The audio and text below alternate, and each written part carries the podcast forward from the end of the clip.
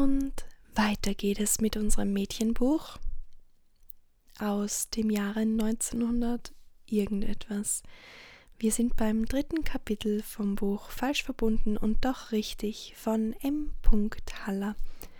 Jetzt muss ich nur mal schauen, ob man nicht dann. Nein, es steht tatsächlich nur M. Haller, gar kein Vorname vom Autor oder der Autorin. Das dritte Kapitel heißt Die Ansichten sind verschieden. Vielleicht habe ich eine Freundin, berichtet Mitta am Abend der Mutter. Was sagst du dazu? Unverhofft kommt oft, lacht Frau Meisel. Heute Mittag hast du dir noch so sehr eine Freundin gewünscht. Wo hast du sie denn so plötzlich kennengelernt? Ich kenne sie doch eigentlich noch gar nicht, erklärt Britta. Oder vielleicht doch? Ich weiß es selber nicht. Frau Meisel schaut ihre Tochter erstaunt an. Was ist das denn für eine komische Rede, sagt sie Du hast eine Freundin, die du gar nicht kennst? Erklär mir das. Aber nun kriegt Britta einen roten Kopf. Wenn sie jetzt von ihrer Telefonbekanntschaft erzählt, verrät sie sich. Sie sitzt da wie das verkörperte schlechte Gewissen. Erzähl mir was von ihr, ermuntert Frau Meisel sie nochmals. Britta beginnt zu stottern. Ähm, sie, sie heißt Annette Kolbe, Sie ist elf Jahre alt. Ihr Vater ist Arzt. Eine schöne Stimme hat sie. Und wo wohnt sie? Wo geht sie zur Schule? Was weißt du noch so von ihr? Da beginnt Britta die Wahrheit auf Umwegen zu gestehen. Mutter, beginnt sie, du willst doch so gern einen Plattenspieler haben. Ja, aber wie hängt der Plattenspieler mit deiner Freundin zusammen? Sie hat mir geholfen, das Kreuzworträtsel zu lösen. Nun gewinne ich voraussichtlich den Plattenspieler. Glaubst du, dass sich der Vater auch darüber freuen wird? Bestimmt.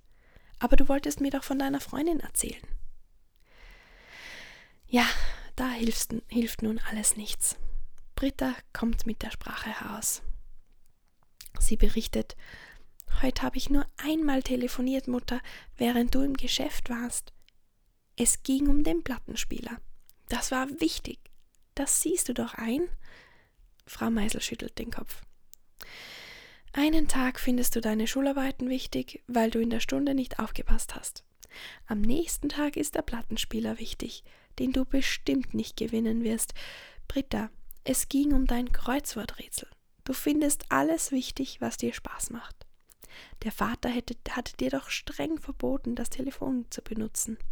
Nun hast du es also doch wieder getan. Also das ist ein sehr schweres Vergehen, das Telefon hier zu benutzen. Ah, ja. Britta schluckt mehrmals kräftig hinunter. Beinahe kommen ihr die Tränen. Aber plötzlich denkt sie an das spaßige Telefongespräch. Da ist es gar nicht mehr so schlimm. Eine Freundin zu gewinnen ist doch wichtig. Britta bleibt bei ihrer Ansicht und wenn auch die Eltern zehnmal anders darüber denken mögen. Als der Vater hört, dass Britta wieder ungehorsam war, sagt er nicht viel. Aber was er sagt, ist für Britta schmerzlich. Du wirst zur Strafe in den nächsten vier Wochen kein Taschengeld bekommen. Das ist hart. In einigen Tagen beginnen die Ferien. Britta hatte sich schon Verschiedenes vorgenommen. Etwas Geld braucht sie dazu, Fahrgeld muss ja manchmal sein bei den Entfernungen in der großen Stadt. Wie soll das werden? Mit sehr gemischten Gefühlen geht sie an diesem Abend schlafen. Kapitel 4 Die Telefonfreundin Vorm Schiller-Denkmal steht ein Mädel, Annette Kolbe. In der Hand hält sie einen Rosenstrauß.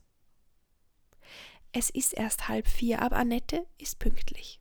Lieber zu früh als zu spät, denkt sie. Sie möchte doch auf keinen Fall ihre Telefonbekanntschaft verpassen. Sie stellt sich jetzt die andere vor. Klein und zierlich, schwarze Haare. Ja, so muss sie aussehen. Annette schaut sich die Leute an, die an ihr vorbeigehen. Es ist interessant, auf jemanden zu warten, den man gar nicht kennt. Da kommt ein kleines Persönchen daher, schwarze Haare, ein Paket in der Hand. Ja, das muss sie sein. Annette geht ihr entgegen.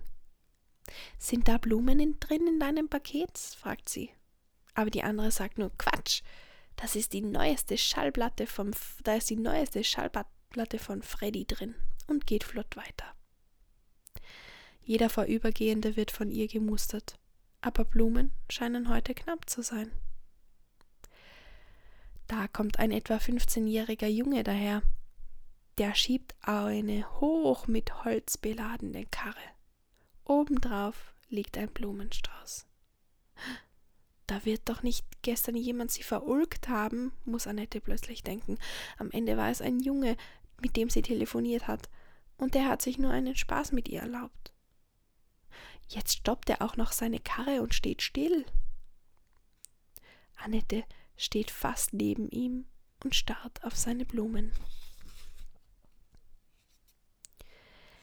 Er zeigt mit der Hand auf ihren Rosenstrauß und fragt, Du willst wohl mit mir tauschen? Annette weiß nicht, was sie das tun soll und sagen soll, aber klarstellen will sie die Sache jetzt auf jeden Fall. Wo hast du denn die schönen Blumen her? Fragt sie.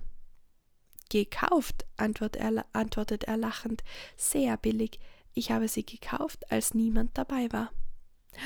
Also gewuppt, das ist nicht schön. Gewuppt. Gestohlen? Die Blumen sind sehr schön, lacht er, aber damit du beruhigt bist, will ich dir sagen, dass ich am Neubau um die Ecke gearbeitet habe. Da hinterm Haus habe ich die Blumen abgepflückt. Die holt sich doch sonst niemand. Wirst du jetzt wohl, wirst du jetzt sofort das Wort gewuppt zurücknehmen? Ja, wenn es sich so verhält. Bist du denn ein Blumenfreund? Und ob? Am liebsten würde ich Gärtner. Aber mein Vater ist Tischlermeister und will, dass ich später bei ihm arbeite. Ach, seufzt sie, ich möchte auch so gerne Gärtnerin werden, aber mein Vater hat andere Ansichten. Kommt Zeit, kommt Rat, sagt er, ich sattle später ganz bestimmt noch um, sobald ich mündig bin, aber jetzt habe ich keine Zeit mehr, ich muss weiter. Er schiebt mit seiner Karre davon. Da schlägt eine Uhr, vier Schläge. Als Annette sich umwendet, sieht sie ein Mädel auf dem Fahrrad heransausen. Die hat's eilig. Vor dem Denkmal hält sie an, springt vom Rad und schaut rundum. Dann holt sie aus ihrer Tasche ein paar Blumen hervor. Gelbe Studentenblumen sind es, völlig zerdrückt vom, zerdrückt vom Gebäckhalter. Das muss die Erwartete sein, Annette stürmt dahin und fast gleichzeitig reden sie sich an. Annette Kolbe, Brigitte, äh, Britta Meisel. Freudiges Nicken auf beiden Seiten. Aus der Telefonbekanntschaft wird jetzt eine echte.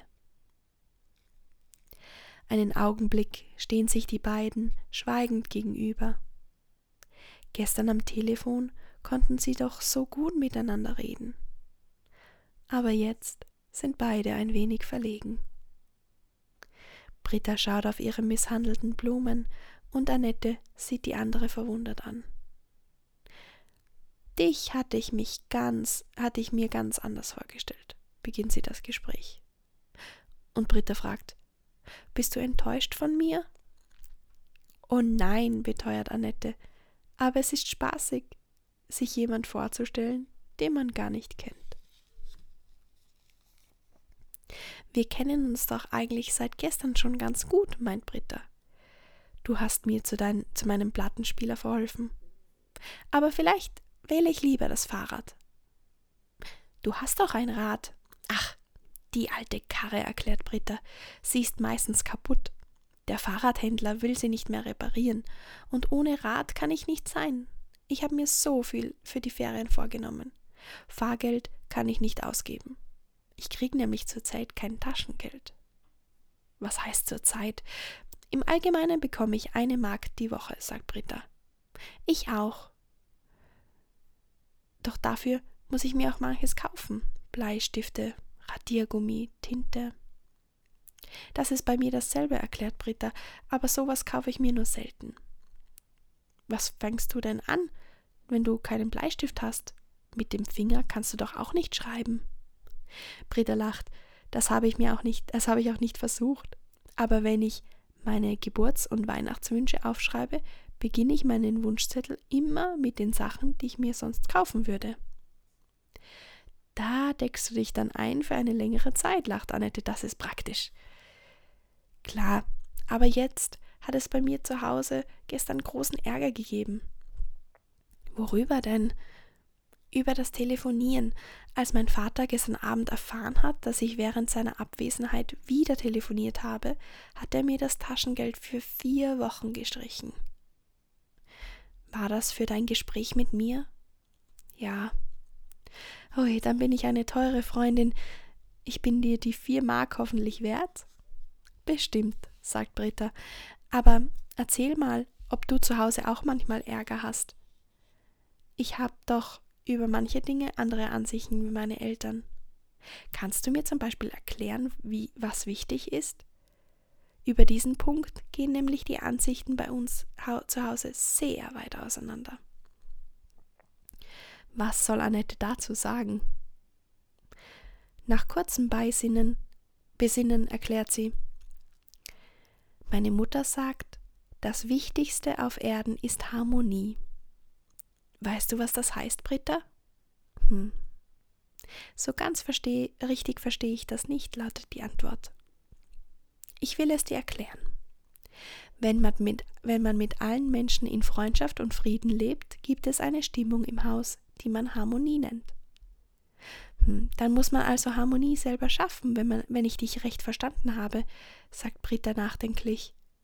Annette bestätigt es. Genau, sagt sie. Aber nun fällt Britta ein, dass sie die andere noch etwas fragen wollte.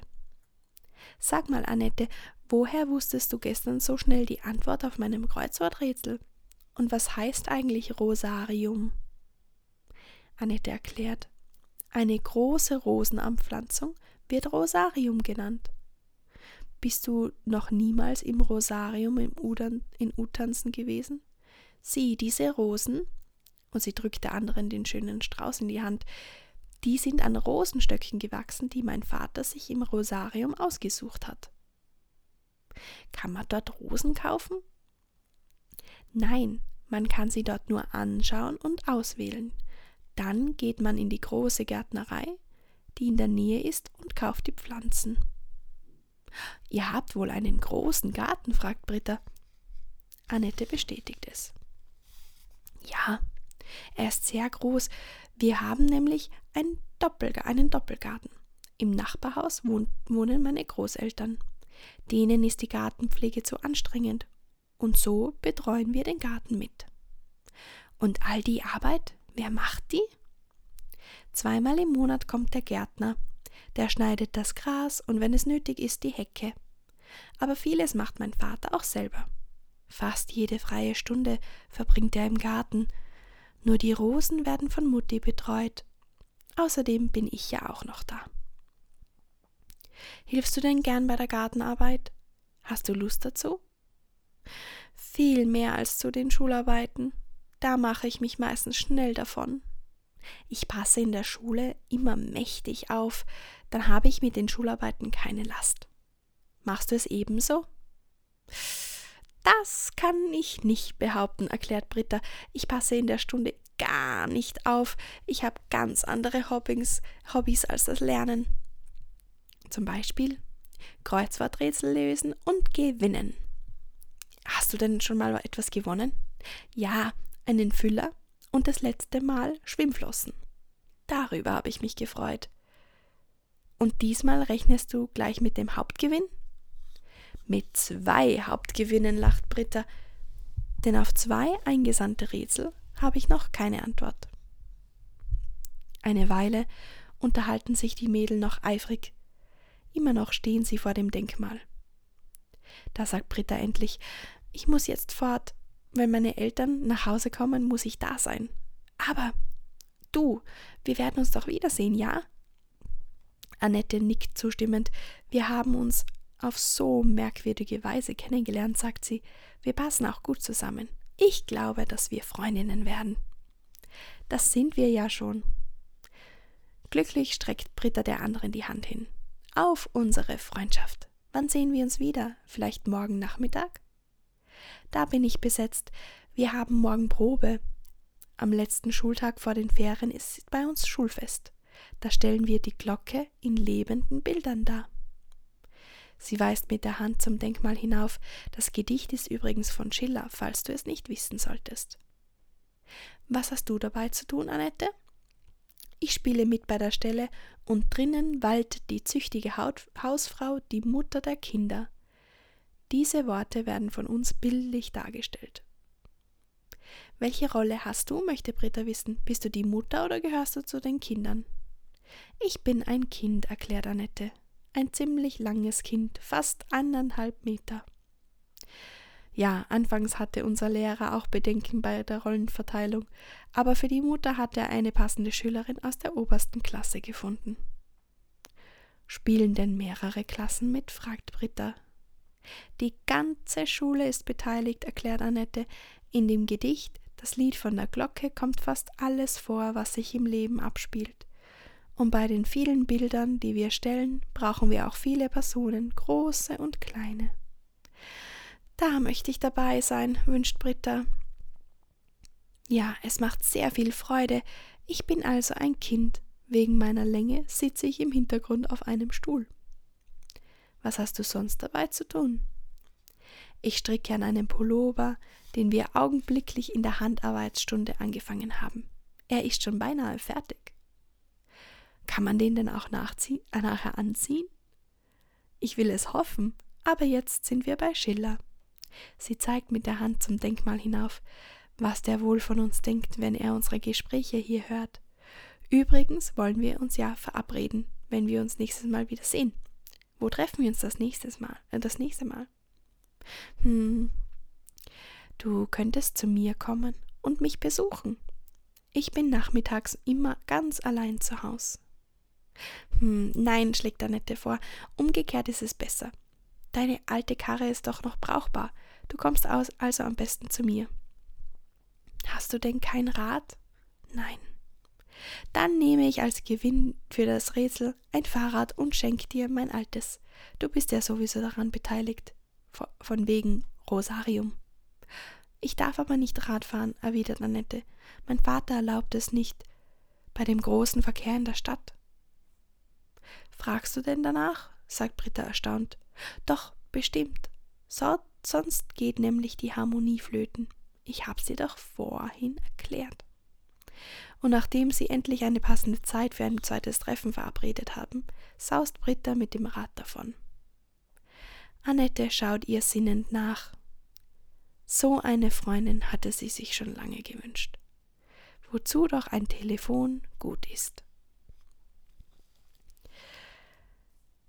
Sehr spannend. Heute einige moralische Einheiten zu Schiller und Darstellungen und wie man Kinder züchtigt und bestraft, dass man ihnen vier Mark Taschengeld streicht. Ich finde es unglaublich spannend, wie die Sätze formuliert sind.